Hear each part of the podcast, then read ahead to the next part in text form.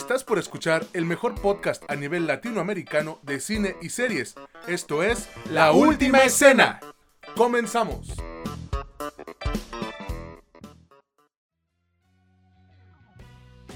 Hola, ¿qué tal amigos? Bienvenidos a su podcast favorito de cine y series, La Última Escena. Gracias por acompañarnos en un nuevo episodio. Yo soy César Granados y me encuentro una vez más con mi carnalote Mitch Moreno. ¿Cómo estás, Mitch? Muy bien, César, gracias. Ya sabes, aquí siempre es un placer estar hablando de estos temas que tanto nos gustan. Y muchas gracias a, la audiencia que, nos acompaña en cada emisión. Así es. Eh, muy bien, gracias. Eh, emocionado. Eh, pues tenemos varios temas de qué hablar en esta ocasión. también me encuentro algo preocupado por, por Christopher Nolan y cómo pues esta obsesión de, ah, no, quiero, quiero estrenar a huevo Tenet en cines. Ya lo hicieron, ya le cumplieron el capricho. Vale la pena cumplirle el capricho a este señor, es uno de los directores más importantes.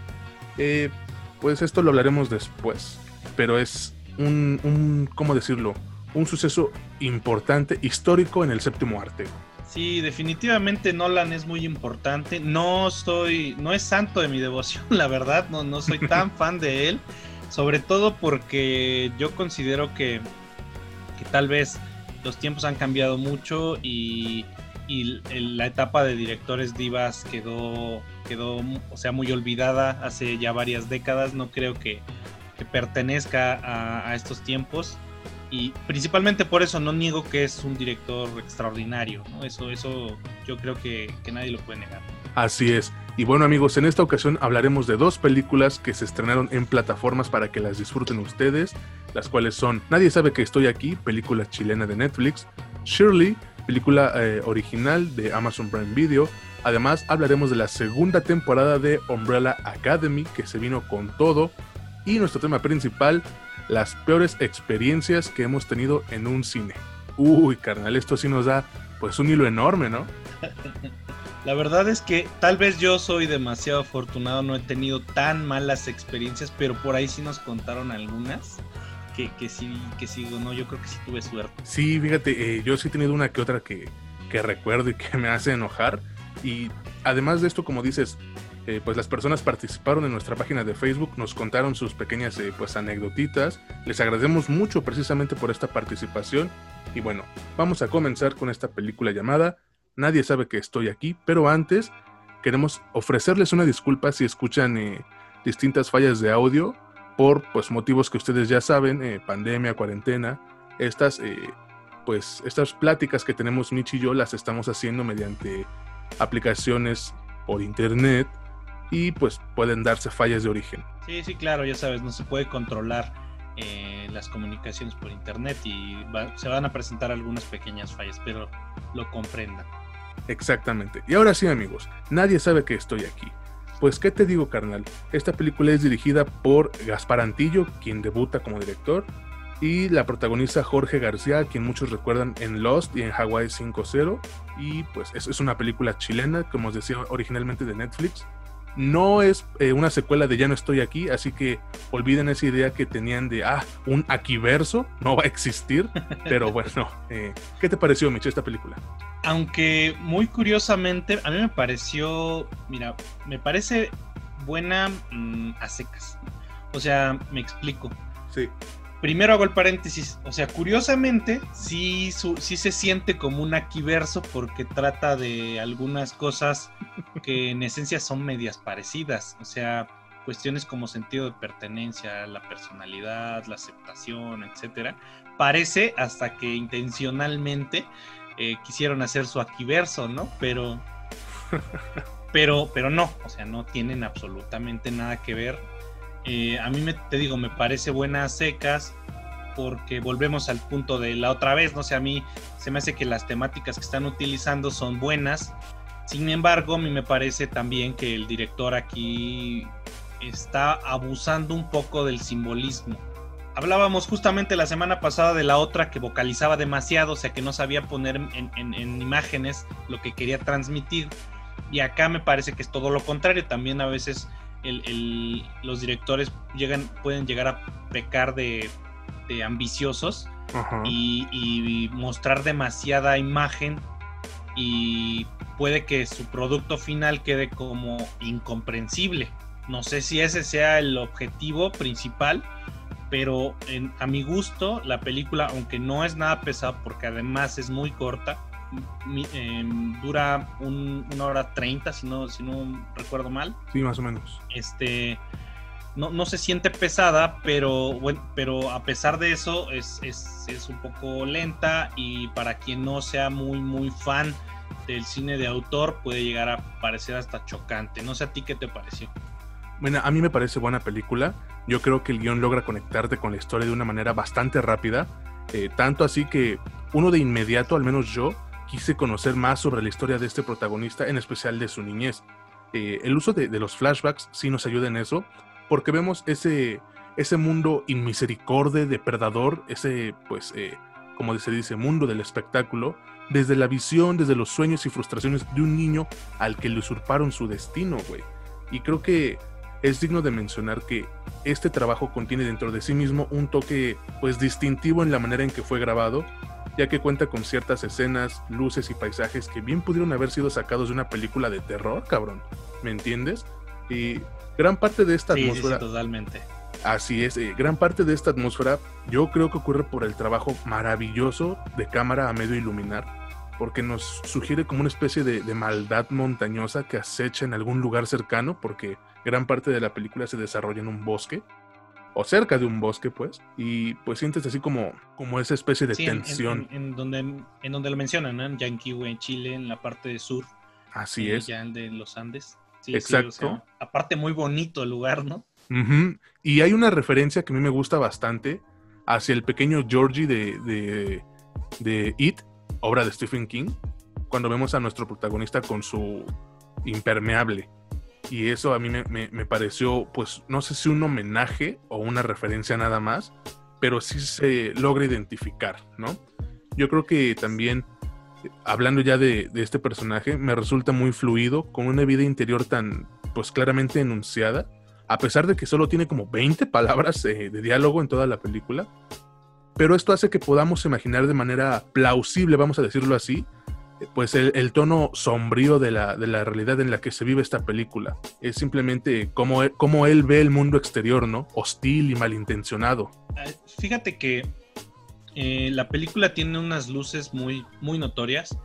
Eh, ahora que hablas del ambiente, fíjate que yo lo percibí muy acorde a como, como bien dices, el protagonista se siente con respecto al mundo, o más bien en cómo el mundo lo dejó a él la, atmósfera que se trata de crear al, hacerlo vivir en una isla que, no, es, que es obviamente intencional el que se haya aislado tanto, es como la, es, un simbolismo para mostrar que el, el, personaje fue dejado en total orfandad, o sea, no es que ya no tenga sus padres, no es que esté solo totalmente en el mundo, sino que él así se siente, el mundo te abandonó, o sea, tú todos los sueños, metas, todo lo que quisiste hacer, no es posible, o sea, quien te tenía que acoger una vez que tú mostrabas que tenía ciertas virtudes, en este caso el canto, este, se supone que el mundo te adopte para sí mismo.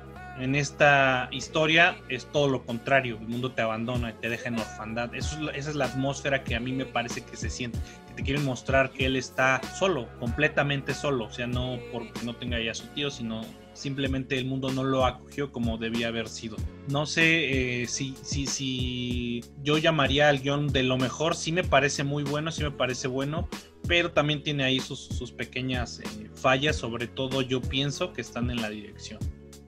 Fíjate, ahorita que lo mencionas, eh, para mí el guion es el punto débil de la película, güey el personaje femenino que interpreta esta Millaray Lobos tiene muy poco carácter y las revelaciones de la trama están un poquito trilladas. También eh, los recuerdos de la infancia de este, de este protagonista se sienten, bueno, para mí se sienten sobrecargados. Además, pues esta película depende de una secuencia, una penúltima secuencia que pasa de ser poco convincente a algo hermoso, güey. Y es un riesgo que no funciona del todo, pero al menos es un riesgo y opta por la sugestión en lugar de la claridad más obvia del mundo, ¿no? O sea, no te, no te atasca todo en la cara como, como tontito. Sí, se trata de, buscar muchos simbolismos que pues pueden gustar o pueden ser chocantes, como te decía. Así es. Bueno, yo para concluir con esta película, güey, creo que es eficiente Es el primer largometraje chileno de Netflix. Eso me da orgullo que, que Latinoamérica esté presente. Tiene una grandísima actuación principal que a pesar de tener eh, ciertos cartuchitos usados, logra complementarse con una fotografía muy bonita, güey. Y un desenlace que te pone a prueba como espectador. No sé, tú qué digas para... Sí, yo también, este, yo, yo, yo cierro, la verdad, yo la recomiendo. Te digo, a mí me parece buena secas, ¿no? me parece el producto extraordinario. Eh, me parece que se debe de ver. Que es muy bueno ver cine latino de esta calidad, de esta hechura, manufactura Sí, yo creo que lo mejor está en la interpretación, está en la fotografía, inclusive en la música, lo puedes ver. La elección de la locación fue excelente. Y yo nada más me gustaría cerrar con, con, la recomendación, porque francamente este tipo de cosas son cosas que como personas, más allá de que como espectadores o como amantes del cine, como personas deberíamos de ver para tratar de entender un poquito a veces cosas que pasamos por alto, ¿no? Como en este caso sería eh, la soledad. Exacto, Gorón. Igual la recomiendo, no es perfecta, pero es provocadora y eso te puede enganchar. Vayan a verla a su cuenta de Netflix, ya saben, nadie sabe que estoy aquí. No es una secuela oficial de, de Ya no estoy aquí, así que pues háganse la idea, ¿no? No hay un verso, al menos de manera oficial. Sí, no, no, no lo hay. Es que no mames, es que hay muchas películas que ya están aquí, aquí, aquí. Ok, comprendo que quieren contar algo sobre ese lugar, pero pues cámbiale un poco al título, ¿no? Sí, o si no, sí se va a prestar a malas interpretaciones. Exacto. Y ahora vámonos con esta otra película llamada Shirley, la cual es de Amazon Prime y nos cuenta, bueno, está basada más bien en una novela sobre Shirley Jackson, la famosa escritora cuyos trabajos y vida ha inspirado a grandes personajes de la literatura como Neil Gaiman, Stephen King, Sarah Waters, entre muchos otros. ¿Qué te pareció a ti, Mitch? Mira, yo la verdad aquí, no sé, güey, yo, yo siento que últimamente nos estamos viendo demasiado mamadores porque nos tenemos que poner muy, muy, muy criticones con algunas cosas. Y, y por ejemplo, esta película, a mí me parece, como bien mencionabas cuando estábamos platicando de eso, eh, me parece que sí es material de Oscar en algunas cosas, eh, sobre todo en la actuación. O sea, Elizabeth Moss hace un trabajo excepcional. No por nada es tiene varios premios cuando estuvo en Mad Men, justamente por interpretar eh, a su personaje. la película, francamente, no me gustó. O sea, a mí no me gustó la película como película. Me parece que volvemos a la parte del, del director de la película pasada de la que hablamos yo creo que en ser demasiado ambicioso hace que parezcas eh, soberbio. Soberbio, vanidoso, narcisista en tu producto, como, pues mira, yo sé que aquí estoy dando a entender esto, si no lo entiendes porque es pendejo, eres retrasado, no, no sé, no sé, no sé qué pensarán los directores de, de sus espectadores o de a quien quieran dirigir las cosas. A mí me parece que la película hace tanto uso desmedido de los recursos de autor, como pues vaya, hacer demasiado simbólicas las escenas, eh, utilizar un suspenso innecesario, que, que, la película se vuelve pesada y que a mi gusto los primeros 50 minutos o casi la primera hora, honestamente, no tienes ni la más remota idea de qué es la de cuál es la historia que te quieren contar. ¿A, ti qué te pareció? ¿Sí te gustó la película o qué? Fíjate, a mí sí me gustó, güey, aunque reconozco que, que tiene fallas, perdón. ¿Cómo, explicarlo? Podría considerarse esta película como una, eh, pues una película semi-biográfica, pero para mí la ventaja que la hace sobresalir de entre las demás de este género es esa manera tan fuera de lo convencional que utilizaron para contarnos la trama. Güey se asemeja de cierta manera a los trabajos escritos por esta famosa novelista. Su núcleo narrativo es ficticio, ya que lo entiendes, pero arraigado a ciertos hechos en la vida de Shirley Jackson. Si la película fuera una especie de psicodrama entre una pareja joven y una pareja mayor, creo que será lo suficientemente entretenido, pero va más allá de eso. Me parece que, la directora Josephine Decker, sí, sí es eh, Josephine Decker, hace un trabajo excelente para simplemente crear una atmósfera y sus trucos favoritos para reflejar mal humor. ¿Cuáles son? Fotografía eh, nebulosa e hipnótica, efectos de sonido como gimiendo, primeros planos vertiginosos y extremos, creo que los exhibe de gran manera. Aún así, eh, concuerdo contigo, la película se vuelve pesada y esto es por el ritmo que maneja, es desordenado, y pues se siente bastante pesado ya que se salta imágenes eh, mentales y luego pasa a la realidad. Y esto, como decíamos, vuelve la película algo pesada, tediosa, incluso para durar solamente una hora con 46 minutos. No es una película larga, pero de verdad se siente más larga de lo que en realidad es por esta cuestión. Sí, la verdad es que eh, yo me, enfoqué como que en las partes que estaba disfrutando. Volvemos a... Último, no, no sé si te has dado cuenta que últimamente nos hemos topado con películas que tienen muy buena fotografía. Eso sí. Eh. creo que son las cuatro o cinco últimas que hemos, de las que hemos hablado y, todas han tenido un muy buen trabajo de ese lado, cosa que se agradece porque al menos si tienes algo en la pantalla, quieres que esté bonito, ¿no? Exacto, eso al menos. La película, sí, sí, sí, perdón. No, te iba a decir, eso está chido, güey. Eh, precisamente que ya llevamos como cuatro películas seguidas con buena fotografía, pues que a toda madre. Exactamente, yo justamente estaba pensando lo mismo. Este, esta la vi así y dije, bueno, este lado está muy chido, porque sí está muy, muy chido. Y me gustó mucho en ese sentido, me gustó mucho la actuación, no solo de Elizabeth Moss, sino de, no sé qué, quién es la actriz que hace Rosie. También se me, llama, Perdón, se llama Odessa Young. Ella, me, gustó su actuación también. Todo lo contrario, de hecho, el, esposo de ella, que me parece un personaje casi completamente irrelevante. Entre otras cosas, también la, también la ambientación que logran es buena, pero yo creo que los errores están en la dirección a mí me parece que sí el intento de emular eh, el estilo de Shirley Jackson en lo literario no, no, me termina de, convencer. Al menos a mí no me termina de convencer eh, la idea de trasladar un estilo que está identificado y que principalmente lo identifican mucho los gringos, porque fuera de, Estados Unidos no es tan conocida como, como algunos de los referentes, de los que se, inspiraron en ella o fueron parte de, su inspiración como Neil Gaiman, como Stephen King, que son mucho, mucho más conocidos que Shirley Jackson. Ok.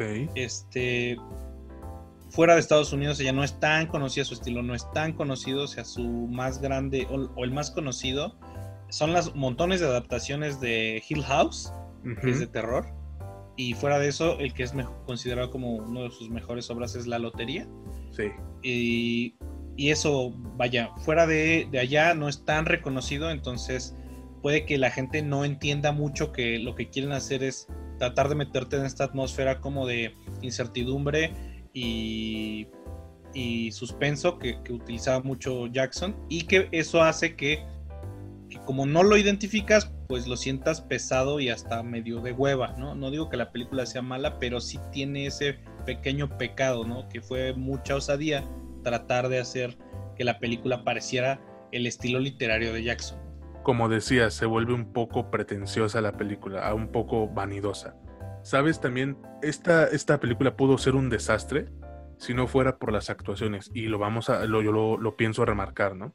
Aquí tenemos la mejor actuación en la carrera de Elizabeth Moss, quien por cierto viene de darnos un trabajo sumamente entretenido en El Hombre Invisible, pero aquí, güey, aquí su presencia impone aquí desequilibra y sorprende. Y es de manera apabullante porque puede, al menos yo pude sentir el dolor, la fobia y la manipulación que se marca en cada, pues, en cada pata de gallo de su rostro, el cual se parece mucho al de Shirley Jackson, güey. Y pues creo que... Dime, dime. No, no, digo, sí, sí, es muy parecida. O sea, si tú buscas, a mí es que te digo, hay mucha gente que no va a ubicar a la escritora, pero pues nada más googleenlo y se darán cuenta que sí se parece mucho.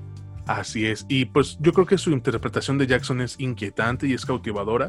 Tiene su mensaje sobre el poder y la liberación femenina y es presentado de una forma única y poco convencional, al menos para mí. Y esto se contrasta al hacer pareja con su esposo, porque nos muestra a pues una pareja, válgame la redundancia, manipuladora, abusiva y con las ganas de aprovecharse de quien puedan, güey. Y esto genera gran química entre ambos. Sí, fíjate que, este, si, si uno lee un poquito nada más de... Fíjate, yo ya con esto cierro.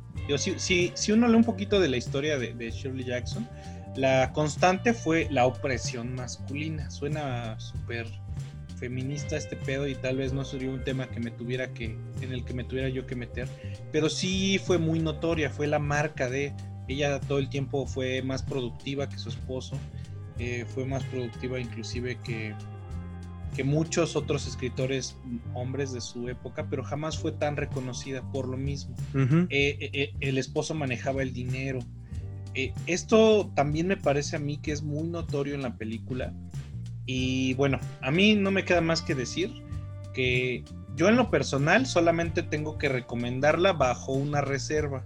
No quiero sonar acá, pues es el, ¿cómo, le diremos, güey? O sea, el, el, medidor de qué tan mamador eres, como mamadorímetro, güey.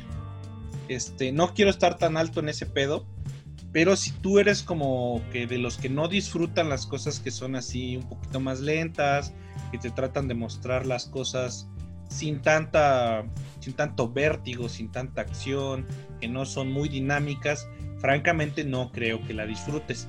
Pero si eres de los que ve de todo, yo creo que sí es algo que debes de ver. Este, estoy casi seguro que Elizabeth Moss se va a colar a varias, a varias premiaciones, así que te recomiendo que no te la pierdas. Así es. Igual yo para concluir creo que es una película tensa, que se jacta de serlo, con una música y una banda sonora particularmente deleitables, una dirección para mí eficiente y actuaciones tremendas, que sí se puede volver confusa por momentos, pero se agradece el intento de romper el molde y pues contamos, contarnos, perdón, una historia de distinta manera. Yo la recomiendo, pero igual no es para todos. Creo que las actuaciones hacen que valga la pena.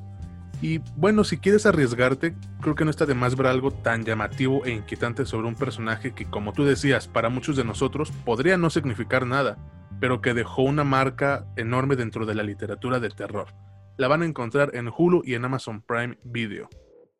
Y ahora sí amigos, ya estamos eh, listos para hablar de la segunda temporada de Umbrella Academy, pero para esto tenemos a una invitada especial quien es conocida por ser la presidenta del club de fans de Gerard Way aquí en México, nada más y nada menos que Silvia Ramírez. ¿Cómo estás, Silvia?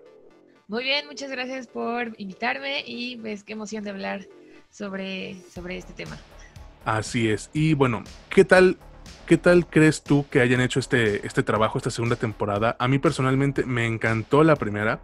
Creo que fue increíble. Umbrella Academy es de mis cómics favoritos. Es de los únicos que no he vendido. Y pues me parece que, lo lograron, lograron hacer una segunda temporada eficiente, muy muy entretenida, divertida, pero que no le llega a la primera. No sé, ¿a ustedes qué les parece? Eh, bueno, de hecho, este, desde la primera temporada hay grandes diferencias en cuanto al cómic por cuestiones de, presupuesto, ¿no? Entonces no podían recrear ciertas cosas como el, eh, la parte en la que Cinco y Pogo volaban sobre la ciudad. Entonces, pues esas cosas que no pudieron recrear, la verdad es que pues hubiera estado muy bien verlas, pero pues lo que lograron fue algo excelente. Eh, he visto comentarios en los que dicen que la segunda temporada les gustó más que la primera. La verdad a mí la primera es mi favorita. Y no se diga el, soundtrack, la verdad es que hicieron una elección de música muy buena. Y eh, bueno, la historia es es prácticamente la, misma de los cómics, pero si bien Gerard Way dijo que los cómics y la serie era algo completamente diferente, que no comparáramos, que no nos frustráramos si no llegábamos a ver cosas iguales o si veíamos cosas diferentes o cosas que no estaban, porque era algo totalmente diferente. Y, la verdad es que siento que es, algo muy, muy bien logrado, es una serie que aunque no sean fans de Gerard Way o de los cómics, a mucha gente le está gustando y está siendo muy bien aceptada. ¿Tú cómo ves, Mitch? Fíjate, a mí yo creo que eh, lo que hay que decir es lo que de lo que todo el mundo se da cuenta es que la serie tiene su gran fuerte en la música, güey, porque hace una elección eh, de primera, o sea, lo que los recursos que utilizan en cuanto a música eh, son excepcionales. Ahora, tampoco vamos a dejar de lado que Netflix, a, pesar de que tiene algunas limitantes de presupuesto, como bien menciona Silvia, eh, si echan medio la casa por la ventana y se notan los valores de producción que le metieron. O sea, se nota que esa serie es una de las más exitosas de la plataforma. Y vaya, te puedes seguir. El guion es bueno porque está supervisado por Gerard Way, que, que es ya un consentidazo del mundo de los cómics este, se nota la, mano detrás de, la producción, se nota también que, no han permitido que haya fisuras en la hechura de la, de la serie. Las actuaciones son buenas, hay algunas que a lo mejor no son tan buenas, pero ninguna queda de ver. Eh, en todos lados. Tiempo, dirección, edición, fotografía, musicalización, ambientación. Eh, a mí todo me parece que cumple y en muchos aspectos sobrepasa la calidad media de las series de Netflix que podríamos llamar de este estilo, inclusive con sus competidores. Y si, si ponemos como competidores las series de CW, que es todo el universo de DC, me parece que, este, a pesar de que algunas de esas tienen la vara alta en cuanto a valores de producción, Umbrella Academy, eh, pues sí se los lleva de calle. No sé tú qué piensas. Fíjate, eh, Silvia comentaba algo y ese algo se tiene que repetir para que la gente lo entienda. Ah, hay cosas que no pueden ser llevadas eh, a la pantalla, que son de los cómics, y esto aplica tanto para Marvel como DC, como para cualquier obra que tenga una, este, pues que sea adaptación de algo literario, ¿no?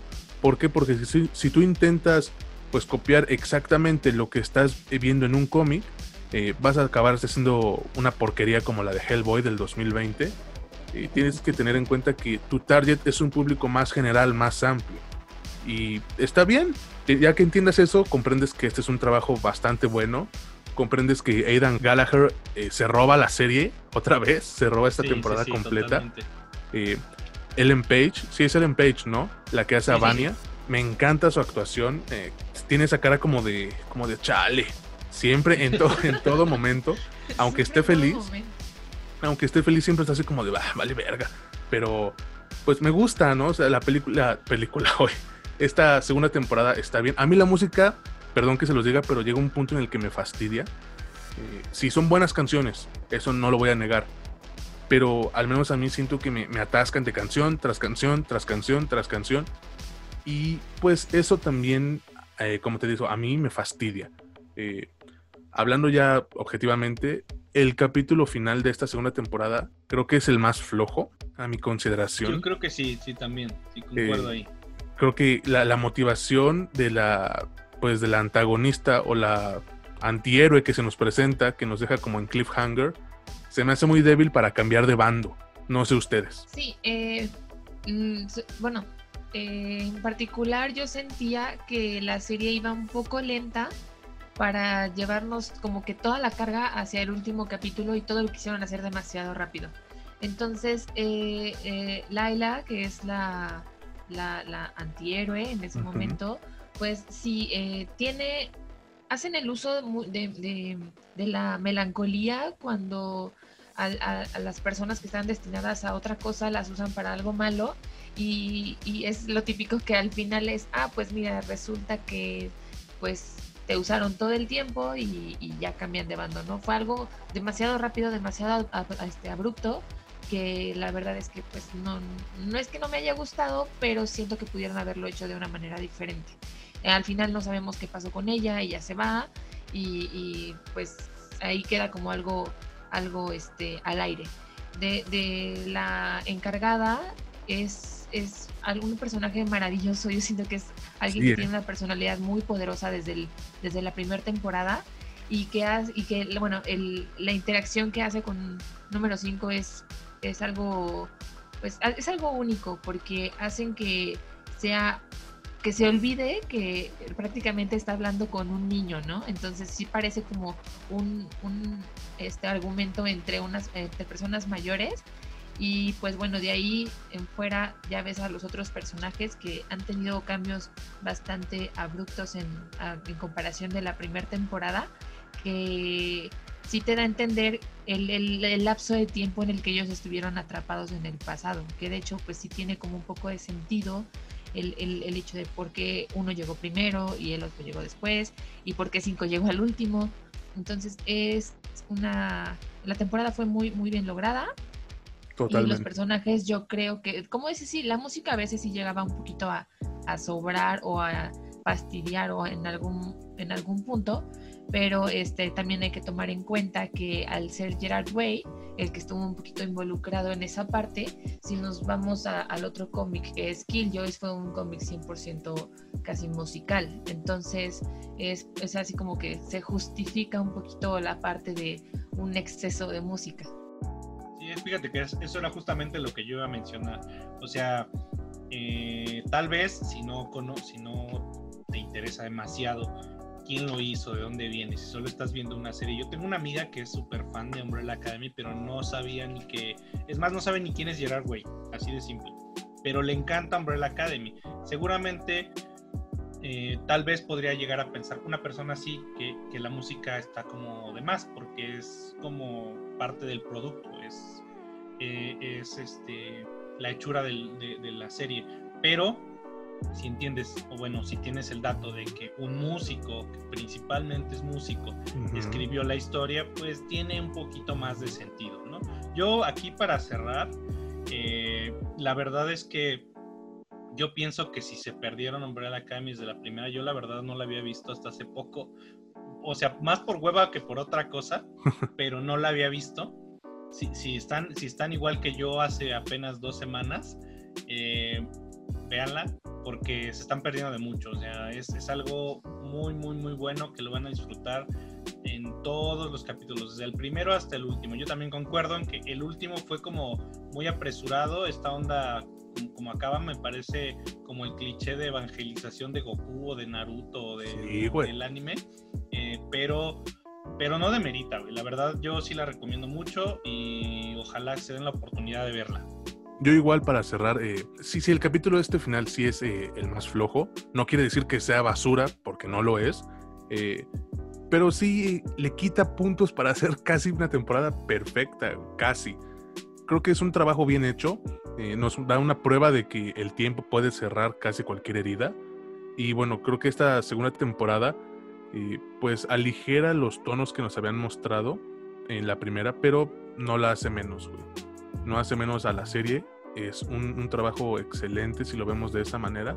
Y nos deja con un cliffhanger que pues nos va a tener acostumbrados a este trabajo yo creo durante las siguientes temporadas. Si es que a Netflix no se le ocurre cancelarlo como a sus series más populares y más queridas.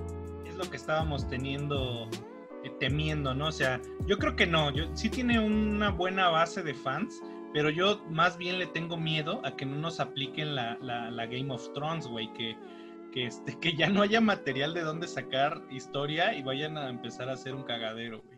Es que se quedó, según yo, el, cómic eh, solamente tiene hasta ahorita tres arcos. Hasta ahí se quedó.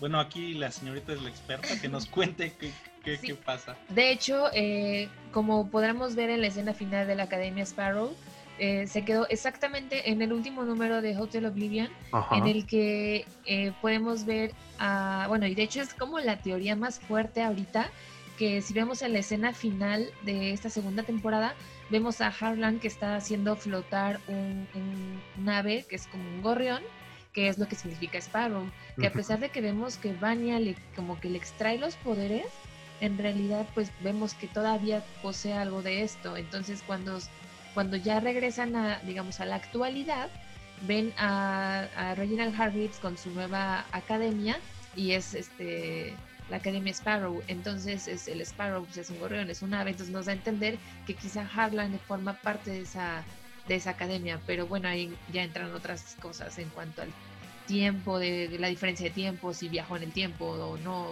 Eso la verdad es que sí estamos muy preocupados en que pues no hay nuevo material, o sea, sí va a haber este algo algo nuevo sobre Klaus, pero pues es algo es, es una serie de Klaus, pero no de como tal de Umbrella Academy, no hay material nuevo y sí nos da un poquito de miedo que, que al final se quieran poner ahí a inventar cosas nada más como para seguir la serie, ¿no? Yo creo que como fans pues preferimos, o sea, sí nos dolería esperar, pero preferiríamos esperar a que Gerard Way este, escriba algo nuevo para que vaya acorde con la serie, a que nos den nada más ahí este, lo que sea para mantener a los fans este, activos, ¿no? Porque yo creo que si hacen eso, pues la verdad es que va, pues va a decaer un poquito.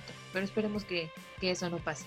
Así es, porque acabaría con lo mismo que le pasó a Game of Thrones y lo que le pasó a Naruto y lo que le pasó a Demon Slayer, etcétera, etcétera.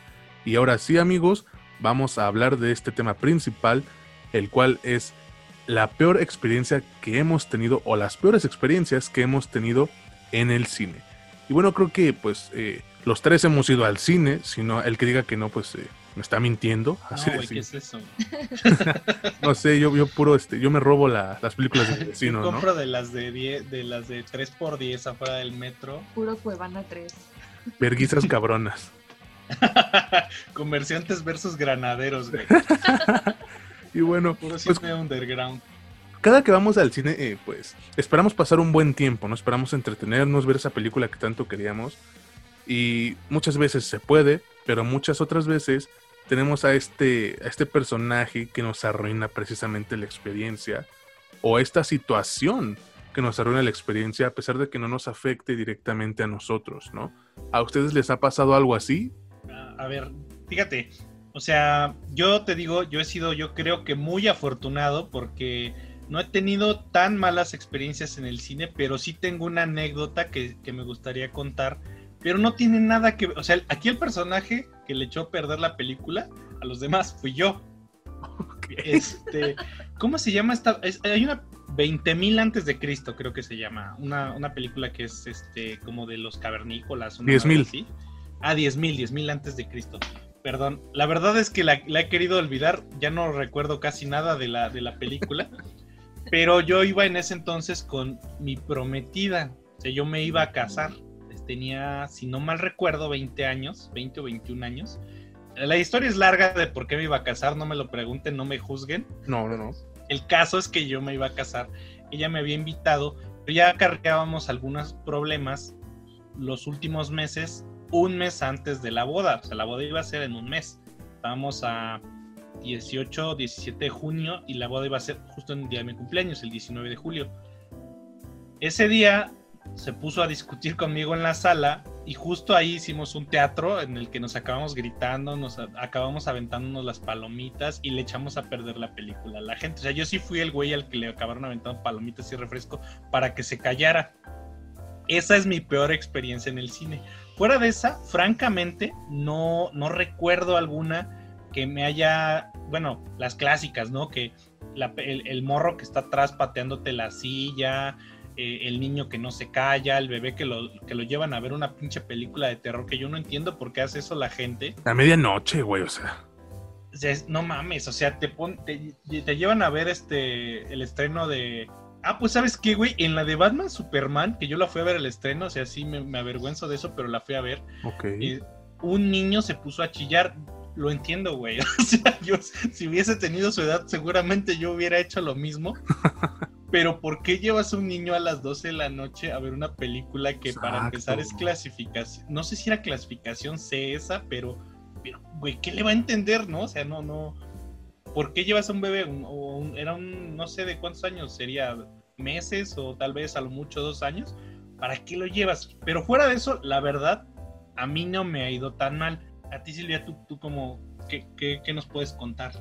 Eh, igual así digo, por suerte, yo, yo tengo una paciencia casi mínima cuando me estresan y las veces que he ido al cine sí, o sea, igual, los niños, este, que no, o sea, igual no entiendo por qué los llevan a películas tan noche. O sea, sabes que van a llorar porque tienen sueño. O sea, por mucho que tú digas, ay, es que le va a gustar. No, o sea, igual y sí le va a gustar, pero no le entiende, no la va a ver. Va a estar ahí este, estresando a los demás, va a estar haciendo ruido y, y, no, y luego todavía les dices, bueno, hay salas para niños y se me ofenden los papás también. Entonces es como que algo súper estresante. Pero algo que me pasó y no fue tanto molesto, sino muy gracioso y molesto en cuanto al olor, porque estábamos en, una plaza, me parece que era Pabellón Cuauhtémoc, algo así, que ahí pues como sabrán no hay muchas, muchos establecimientos de comida y era de noche, estaba cerrado. Estábamos en el cine, estábamos en las filas de, hacia atrás y de repente vimos a una familia que no sé de dónde sacó como cinco charolas de comida china. Entonces, o sea, pero casi casi ponen el pollo ahí, o sea, en serio dijimos, oye, pero si aquí no venden comida china, o sea, se, se la llevaron de no sé dónde, pero en la sala apestaba así horrible. Y yo fue como de, no, no, no, o sea, obviamente los, los reportaron, yo creo, porque creo que los sacaron, pero no, o sea, digo, vas a meter comida, pues bueno, unas papas o algo, ¿no? Pero tan así, casi, casi te llevas el restaurante completo. Y no hay que ser cínicos. Muy feo. Bueno, yo tengo que reconocer que en la prepa, varias veces entre mis amigos y yo, pero bueno, es entendible, eres, eres un morro de prepa, ¿no? Eh, metí pizza, güey. O sea, sí llegué a meter una pinche caja de pizza entera y ahí nos lo está una vez, eh, y eso, y eso sí ya me da vergüenza reconocerlo, pero una vez metimos un pollo rostizado, güey. sí, en serio, güey. Allá fue una, una eh, sala allá en, en Ecatepec, en, Plaza Aragón, en el Cinépolis que está ahí, metimos un pollo rostizado. Ok.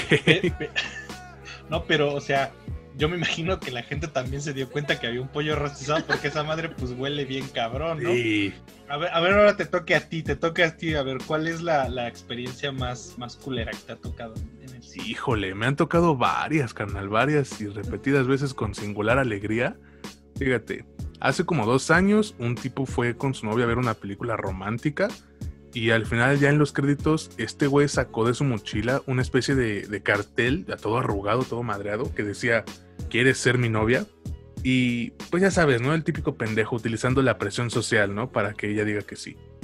Pero, güey, eso nunca funciona, cabrón. O sea, eso ¿no? funciona, güey. Y ella le dice que no, güey. Le, dice que no. El pedo es que como yo estaba sentado al lado de ellos, me tocó ver a este pobre diablo llorar y moquear mientras la pobre chica recibía mentadas de madre y basura, cabrón. Yo pues solamente dije, ah, no mames, cabrón yo quería quedarme a ver, creo que era una escena post créditos, a ver si había. Y pues ya me salí porque la neta no, no aguanté ver esa, esa humillación a estas dos personitas. y yo también he metido comida, pero no, no, a esos extremos. No un pollo eh, rostizado. No, no comida china, no, casi se traen el wok completo. No, no. no, pero ya aunque sea que convive, ¿no? O sea, dices, ya si estoy soportándomelo, pues aunque sea dame tantita, ¿no? Cañón. Yo creo que, yo creo que si hubiera sido un wok así de esos que vienen en, cajita individual, pues dices, bueno, o sea, se vale, ¿no? Quizá no, pero pues está bien, es una porción este, adecuada para una película. Pero no, estos iban con las charolas de tres guisados y arroz y pasta y su, no, todo, todo, todo. Su coca de tres litros, güey. cero ahí. Fíjate, eh, nos escribieron en la página, güey. Nos dice nuestro amigo Fabián Alarcón, le mandamos un saludo. Siempre que iba con mi bro al cine, solíamos hacer chistes entre nosotros al ver la película, y la gente terminaba cotorreando con nosotros. Una ocasión, cuando empezaron a poner el número de asiento que tocaba, ya ves que te sentabas como llegabas. Total que compraron palomitas, refrescos y entramos justo cuando iniciaba la película. Y había unos güeyes sentados en nuestro lugar. Obviamente les dijimos que estaban en nuestro lugar y una señora nos dijo, ¿para qué entran tarde? A lo que respondí, según él, porque compré un asiento y respetará eso. Obviamente la señora Naka se puso al pedo, sus acompañantes no dijeron nada, a lo cual mi compa y yo nos paramos enfrente de nuestros lugares, se pusieron al pedo y la gente nos apoyó. Ya había una tensión en la sala. Y les empezaron a gritar que se quitaran de nuestros lugares. Total que así lo hicieron, se quitaron, se fueron hasta adelante. Como era típico, empezamos a hacer chistes. Creo era el planeta de los simios porque empezamos diciendo que unos pinches changos estaban en nuestros lugares. La gente de nuestro alrededor empezó a cotorrear y todos estábamos cagados de risa. A lo cual estos personajes se alteraron y empezaron a gritar ¡Shh! Y el vato que estaba atrás de nosotros les arrojó su cubeta de palomitas y optaron por salirse de la sala. ¿Qué pedo, güey? Eh, es que, la neta, o sea, Eh, está cagado, güey, porque tú lo dices, bueno, cuando la gente empezó a ver que ya te numeraban los, los asientos, pues hay un, como un proceso de adaptación en el que todavía pasas de ser el Shrexican que se sienta donde se te hinchan los huevos. Ay, sí, güey. A ser, a ser ya el güey como medianamente civilizado a huevo, que se tiene que sentar donde dice su boleto. Pero, ¿cuánto tendrá eso? O sea, ¿Seis, siete años más o menos? Más o menos. Aproximadamente. Pero a mí me ha tocado todavía hace poco, güey, que gente que se ponía bien al pedo porque le dices, a ver, este es mi lugar, pendejo. No, pues es que no, porque este, el mío dice que es, aquí. Y les decías, no, güey, mira, aquí están mis boletos. Aquí dice que, que, yo estoy en la fila H, en el asiento 7 y 8.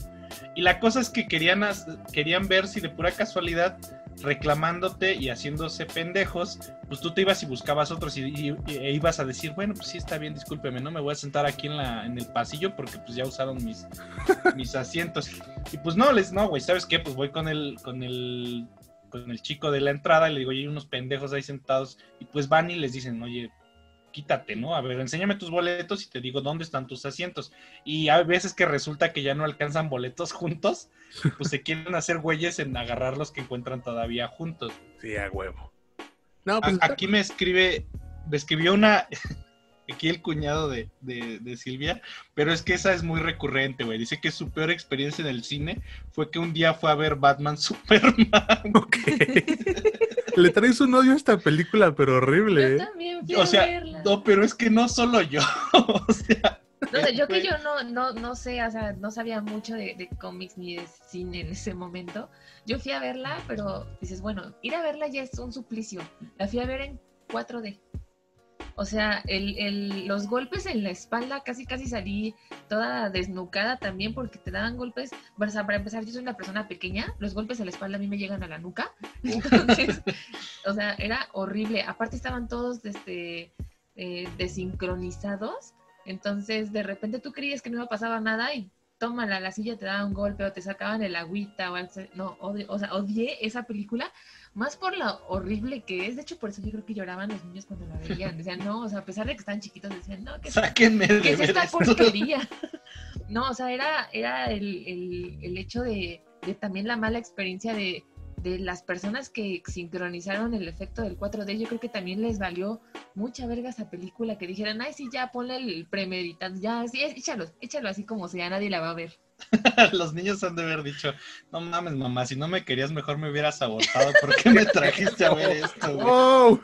Fíjate, nos dice Roberto Flames, eh, nos escribe él desde Guadalajara, eh, que su experiencia en el cine es cada que, dice él, cada que me toca estar sentado junto a alguien que no se calla, principalmente porque odio callar gente en el cine. No tengo por qué. Así es, creo que es, uno de los peores dolores eh, que te puede tocar alguien que esté, hable y hable y que lo tengas al lado, Yo sí he tenido que callar bastantes personas. Y fíjate que, No tengo, pero, no, tengo problema con que hablen, pero pues no griten, güey. O sea, estoy al lado, respeta, cabrón.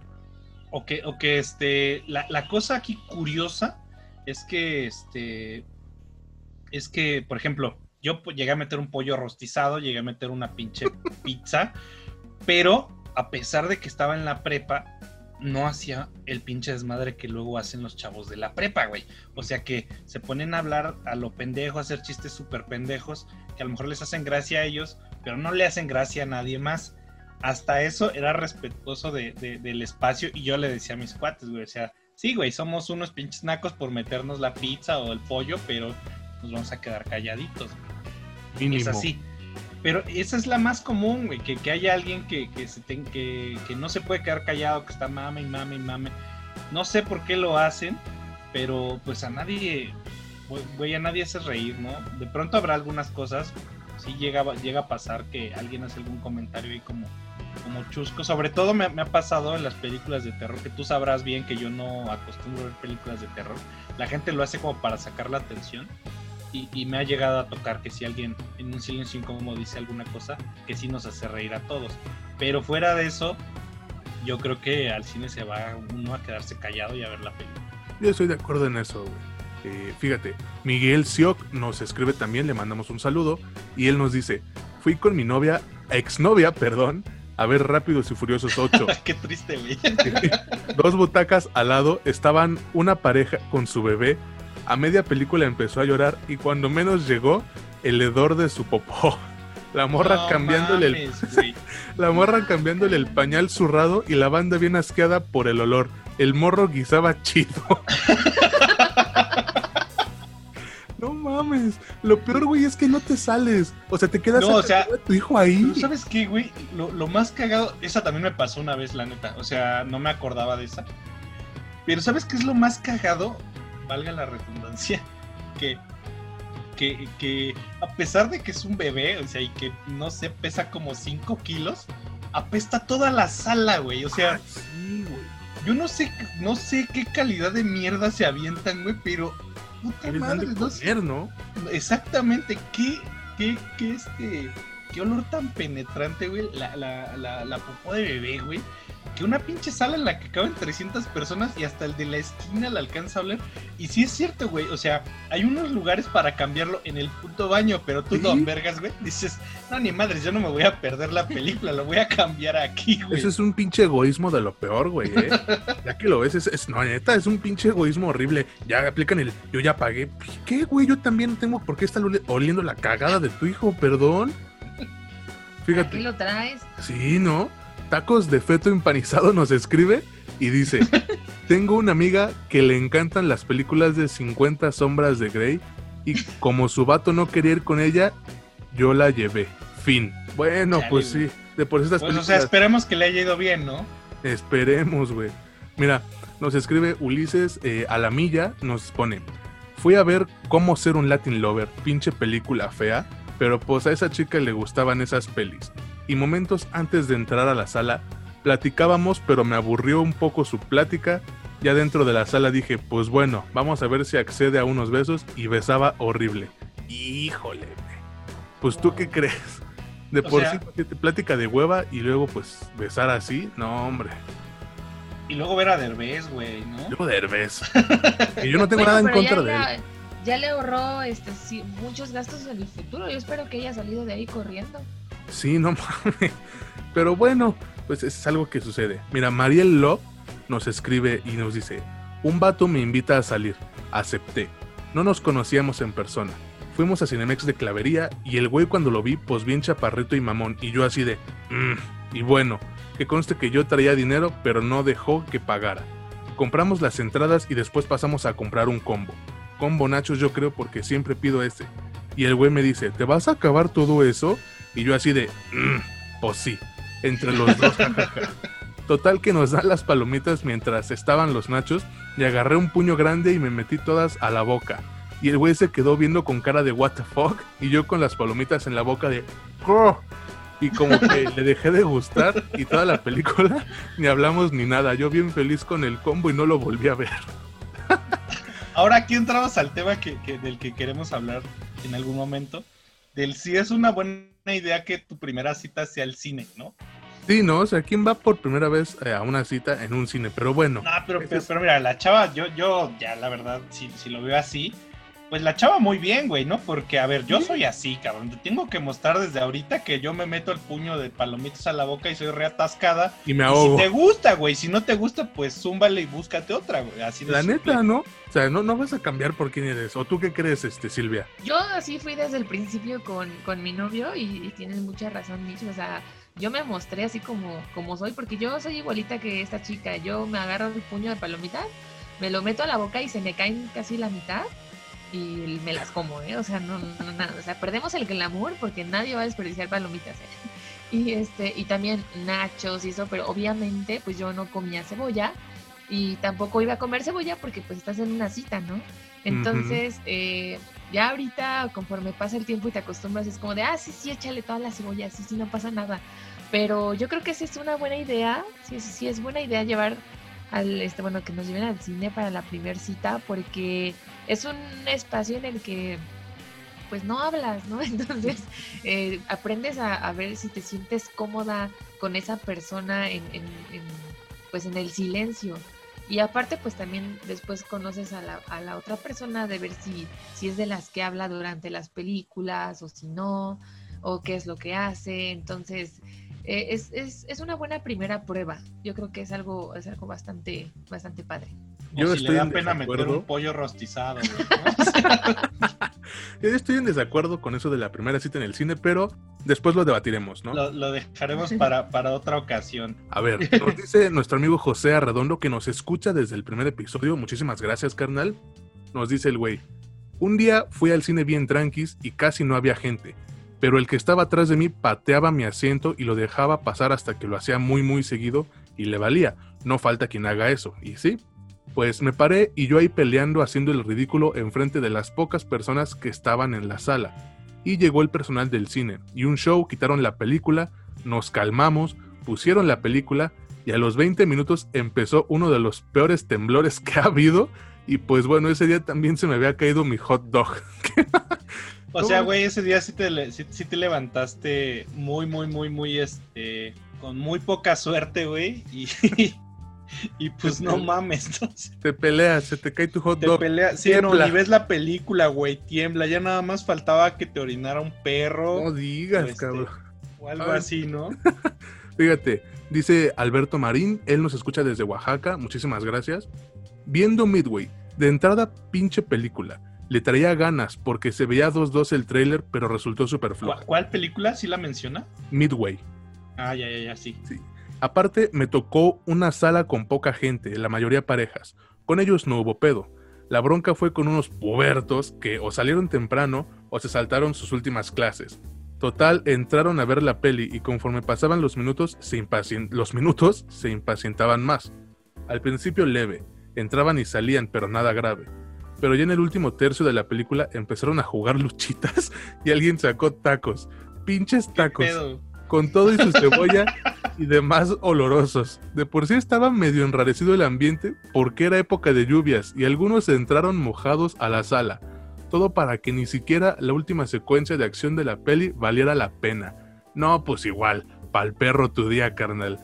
Roberto, Roberto Hernández nos pone, salí con un grupo de amigos y fue la pendeja que me cae mal. Pinche pena su risa en una película de terror. Tome y tome fotos con flash a la pantalla. Me salí antes y me fui a mi casa bien encabronado. No, fíjate que es, esa, te, esa te pasa, güey. Yo, yo me acuerdo una vez, güey, que. O sea, no, no, es, fue en el cine, pero de esas veces que hay alguien que le quiere tomar una foto a otro alguien, o sea, a otra persona. En este caso yo vi una chica que estaba tratando de tomarle fotos a un güey que estaba enfrente, pues el güey no estaba de nada mal ver y la, chica yo creo que le quería tomar una foto, no sé si lo conocía o qué pedo, y de pronto toma la foto y sale con flash, güey. Pues obviamente el chavo se da cuenta. Aquí es la misma, güey, pero a ver, una vez se pasa.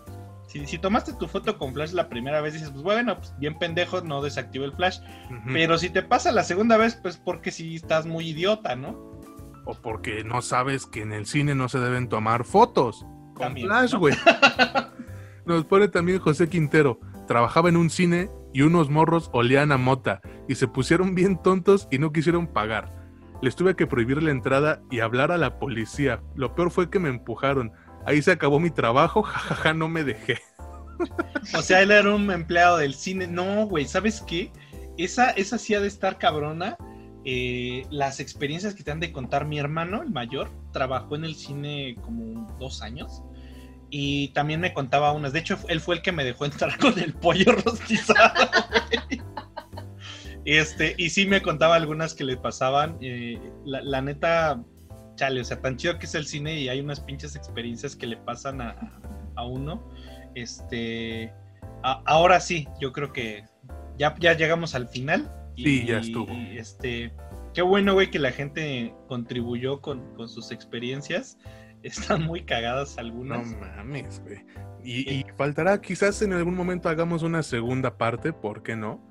Porque, pues, esta es tela que, que podemos cortar durante días. Sí, sí, claro, güey. No, sí, hay un montón de cosas. Y en otro sentido, ¿no? También me faltará las peores experiencias viendo Netflix en casa. Ahora, sí viendo Netflix, güey, ¿no? Sí, no nada más, este, despelucando la cotorra, ¿no?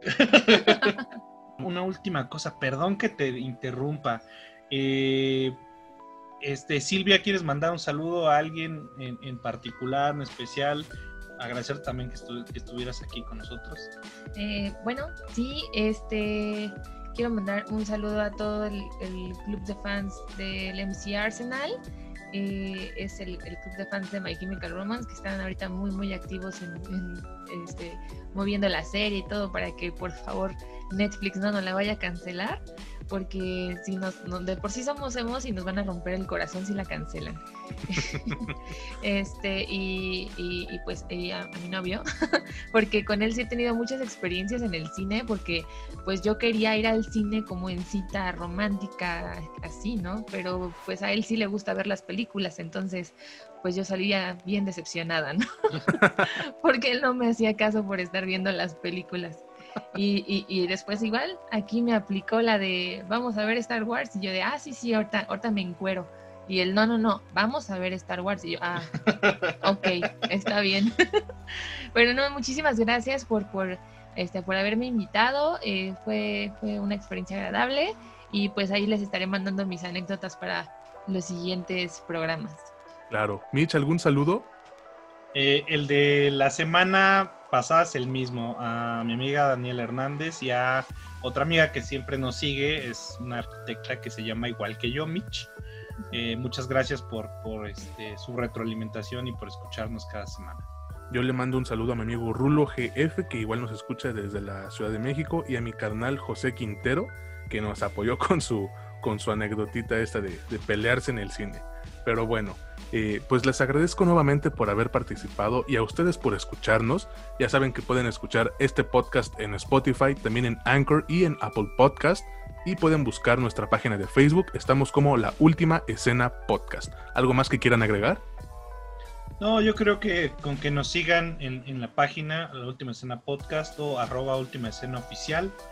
Eh, me pueden encontrar como Mitch Moreno eh, y pues es todo, ¿no? Yo creo que muchas gracias, como siempre, porque nos acompañen cada semana.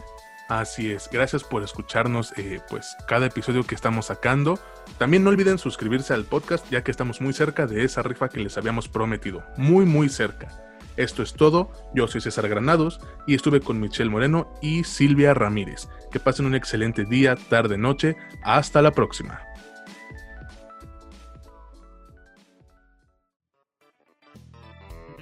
Esto fue La Última Escena.